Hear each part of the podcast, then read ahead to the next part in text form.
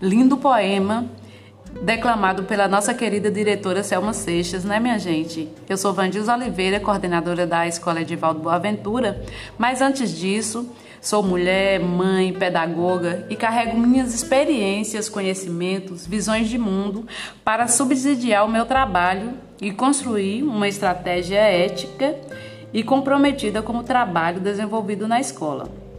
Com toda essa trajetória, no decorrer de vida, de estudos, eu carrego muitas memórias. As situações em que minhas memórias são mais despertadas é quando eu sinto o cheiro de mato. Lembro, lembra muito a minha infância, na zona rural, indo para a roça com minha mãe. Essa situação chama-se memória afetiva. E vocês, já leram algum texto falando sobre memórias? Memórias literárias contemplam a narração de fatos passados, mas não é só isso. Reúne em sua essência a ordem do narrar, a lembrança, a recordação.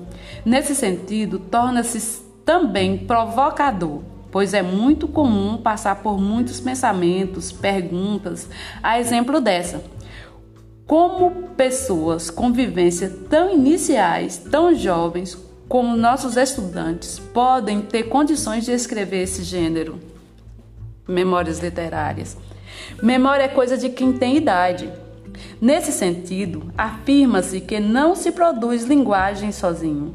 Por isso é tão importante que nossos estudantes, o produtor do texto, conheça sua comunidade, o lugar em que ele vive Dessa forma, lançar mão de gênero em entrevista como estratégia discursiva para construir as práticas né, sociais de linguagem se constitui ponto fundamental para a construção desse universo narrativo, tão peculiar e distante do nosso produtor de texto.